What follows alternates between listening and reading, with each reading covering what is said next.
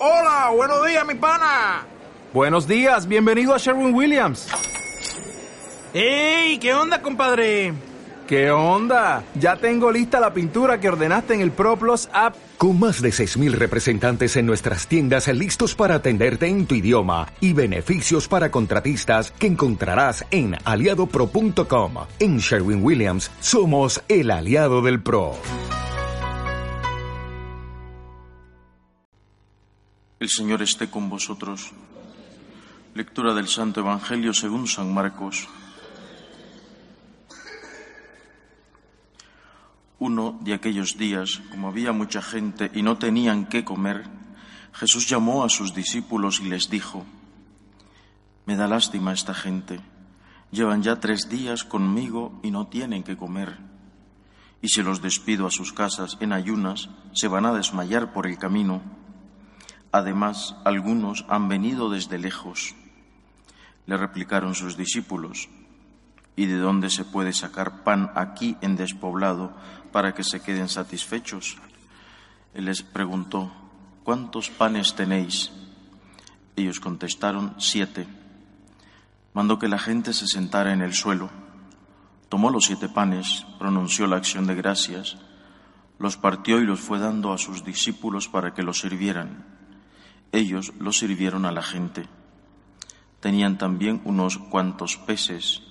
Jesús los bendijo y mandó que los sirvieran también. La gente comió hasta quedar satisfecha y de los trozos que sobraron llenaron siete canastas, eran unos cuatro mil.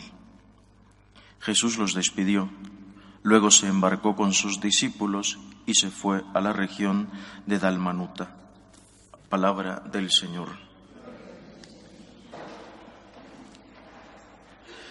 Este relato de este milagro que hemos escuchado hoy no es obviamente la institución de la Eucaristía, ya sabemos que el Señor instituye la Eucaristía en la última cena y a la vez el sacramento del orden sacerdotal.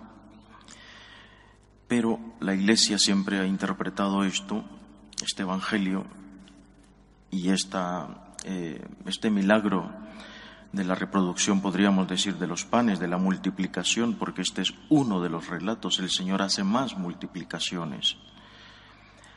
Y este y los demás, la Iglesia siempre han visto, pues, un significado de la Eucaristía. Repito, un significado, no la institución, para que no se me malentienda. Un significado de lo que va a ser después la Eucaristía. Porque Jesús da con un mismo pan, podríamos decir, de comer a tanta gente. Y esto es la Eucaristía. De un solo cuerpo que es Cristo, todos comemos. Y esto es maravilloso porque habla de muchas cosas.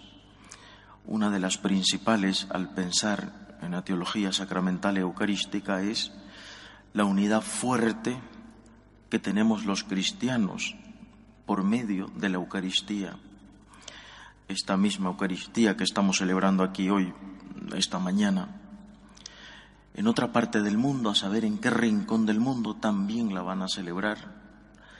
Y también ahí van a comulgar los cristianos. Y nosotros, que ni les conocemos, estamos unidos a ellos, pues de una forma profundamente misteriosa, a través del cuerpo de Cristo.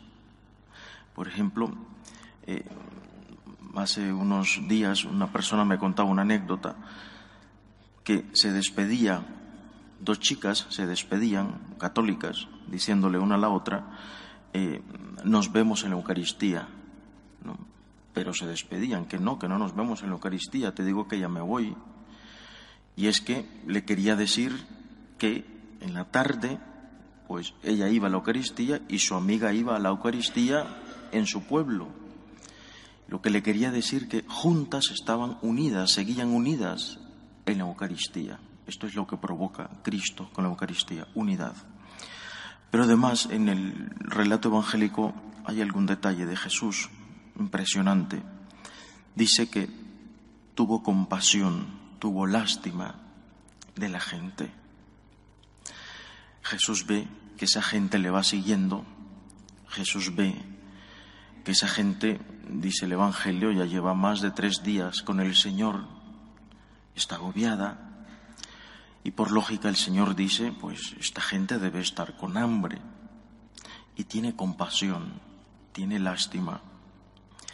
Pues esto es la Eucaristía, un gesto de compasión de parte de Cristo para nosotros.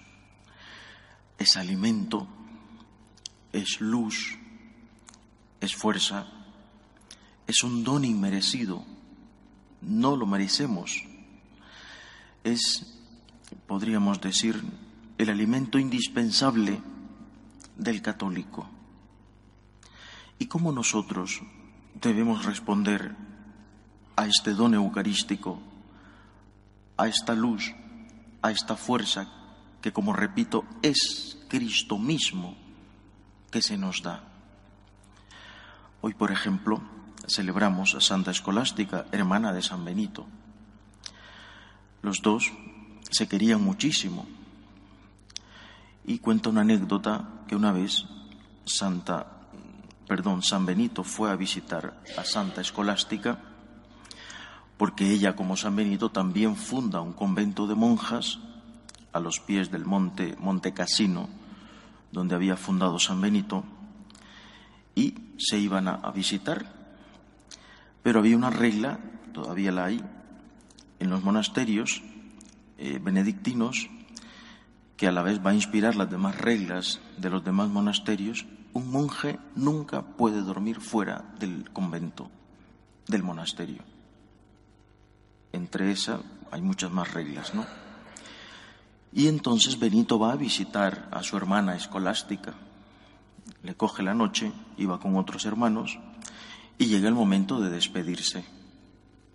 Y entonces Escolástica le dice, hermano, por favor quédate, no te vayas. Eran hermanos, se querían mucho, hablaban de cosas espirituales. Y San Benito le dice, ¿cómo se te ocurre, querida hermana, que voy a faltar a una norma del convento? Jamás no se me pasa por la cabeza. Te quiero muchísimo, pero Dios me libre saltar una norma de mi convento. Entonces lo que hace Escolástica no es seguirle insistiendo, sino que le insiste a Dios. Y cuenta la historia que en ese momento cayó una gran tormenta, que ya fue imposible que San Benito regresase al convento y se quedó a dormir ahí con eh, los hermanos. ¿Qué nos enseña esta historia? Nos enseña que no hay nada, o no debería haberlo, nada ni nadie que nos permita, que nos evite venir a la Eucaristía. Fijaos cómo San Benito responde, ¿cómo se te ocurre que voy a faltar a una regla? Y la hermana sabe lo que le está diciendo, por lo tanto no le sigue insistiendo, le pide a Dios. Por lo tanto, en ambos vemos la fidelidad a Dios. Quiero decir, ¿cuántas veces un católico dice, es que no fui a misa por atender a mi familia? Es que no fui a misa porque no tuve tiempo. Es que no fui a misa porque llegó la visita y ya me dio pena decirle o, vergüenza decirle tengo que ir a la Eucaristía, entonces ya perdí la Eucaristía dominical. Esta santa y este santo nos demuestran que el vínculo eucarístico con Dios, con Cristo, es mucho más fuerte que un familiar de sangre. Primero, Dios. Esto es, al menos esta debería ser nuestra respuesta al don eucarístico. Señor, tú tienes compasión conmigo Tú me das fuerza, tú me das luz, tú me consuelas, yo te consuelo a ti. Mi deber es ir a verte. Mi deber es decir, no, yo tengo que ir no solo por un deber, sino por un gesto de compasión, de amor contigo, porque tú lo has tenido conmigo. ¿Cuántas horas pasa Jesús solito en el sagrario? Pues yo te voy a ver un ratito ahora. No solo voy a comer el pan que tú me das de tu cuerpo, a beneficiarme, yo también quiero tener compasión de ti. Yo también te quiero hacer compañía. Y no se me pasa por la cabeza que haya otra cosa más importante que tú, Señor. Que el Señor nos regale el don de valorar la Eucaristía, que es el mismo. Nos ponemos de pie.